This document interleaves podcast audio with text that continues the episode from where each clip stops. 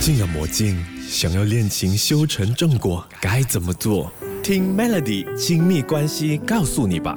今天在 Melody 亲密关系要谈的这个课题，我个人觉得还蛮有趣的。虽然说不能完全做准，但是我觉得不妨听听做参考吧。首先来问问大家，你是属于狗派的人还是猫派的人？哎，不是在骂人哦，而是在说，呃，狗跟猫这两者之间，你比较喜欢哪一个？我相信一定呃，就是大家都会有一个比较偏重、比较喜爱的那一个吧。像我的话就很明显，就是狗派的人哦，因为家里就是养狗的，比较喜欢狗，属于爱狗人士。那今天呢，就可能。你在听的时候，可以想想一下自己是属于爱狗人士啦，还是爱猫人士？是狗派还是猫派？然后你的另外一半他是狗派还是猫派？为什么要这样子来分类呢？就要来告诉你，爱狗跟爱猫的人个性上有哪些不一样哈。然后可能呢，在你们的感情相处上面，你更多的知道你的另外一半是属于哪一派的人的话，可能也可以让你们的相处起来更加的顺遂，爱情开花结果也说不定。首先来讲一下爱狗的人，狗派的人通常他。他们的性格是比较严谨的。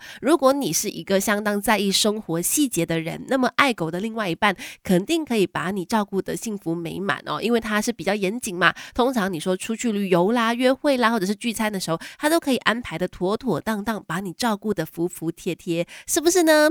那另外爱狗的人呢，也是性格比较外向一点的。那有哪些好跟不好？等一下跟你聊。感情这一刻，一起来补补习。Melody 亲密关系，人家说知己知彼。百战百胜嘛，知道一下你呀是属于怎么样的人，知道一下你的另外一半是属于哪一派的人，在相处上面来说呢，我觉得是更加可以如鱼得水的，就是你比较知道说怎么样跟他相处，也可以避免争吵嘛。那刚才就提到说，呃，可能要简单的分类一下猫派跟狗派，就是比较喜欢猫或者是比较喜欢狗的人，其实在个性上啊都会有不一样的特点的。刚才提到爱狗的人个性比较严谨，他可能就会把把呃日常生活上面很多事情可以安排的。妥妥当当的。另外，爱狗的人呢，个性也比较外向一点，就是喜欢抓住每一天，把每一天都活得很精彩。个性比较活泼、热情，然后看待事情呢会更加的正面哈。那如果说你是属于一个常常比较悲观的人的话，那另外一半是狗派的话，就比较适合你哦，因为他会带着你看向事情的光明面，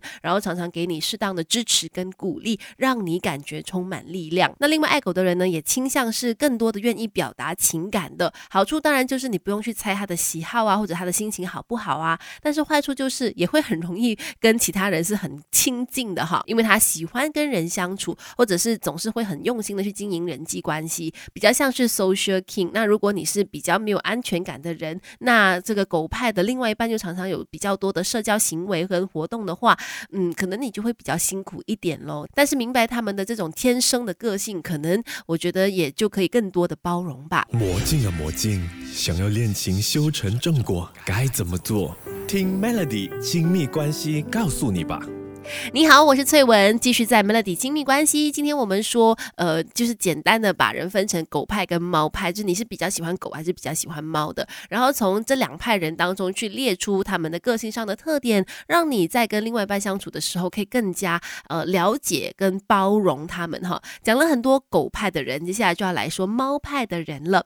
爱猫的人呢，对于万物都保有比较高的好奇心，对环境有比较高的观察力和敏锐度，可以很快的察。觉到别人的异样，比如说真的有人心情不好的话，猫派的人会比较容易发现到的。而相对的呢，他们也比较有创造力，比较像是艺术家的性格啊。那如果你觉得嗯，你是一个比较沉闷的人，你需要生活来点刺激的话，那么其实爱猫的另外一半就会很符合你的胃口哦。那另外爱猫的人呢，其实呃有的时候会有一点点的神经质，可能也跟他们心思比较细腻有关啦。因为他既然能够更多的察觉到跟感受到他人的感受的话，话呢，那很多时候他的情绪可能就会很容易被其他人呃，就是影响到哈，所以这方面身为他的另外一半，一定要多多的体谅了。无论如何，不管是猫派也好，狗派也好，跟另外一半相处都是需要去好好的观察他们个性上面的一些，你知道地雷啦，跟他们天生的个性是怎么样，在跟他们相处的时候呢，你才会更加觉得说哪些地方是可以接受、可以包容的，然后哪一些是根本不需要去在意的，可以避免两个人争吵，影响到感情。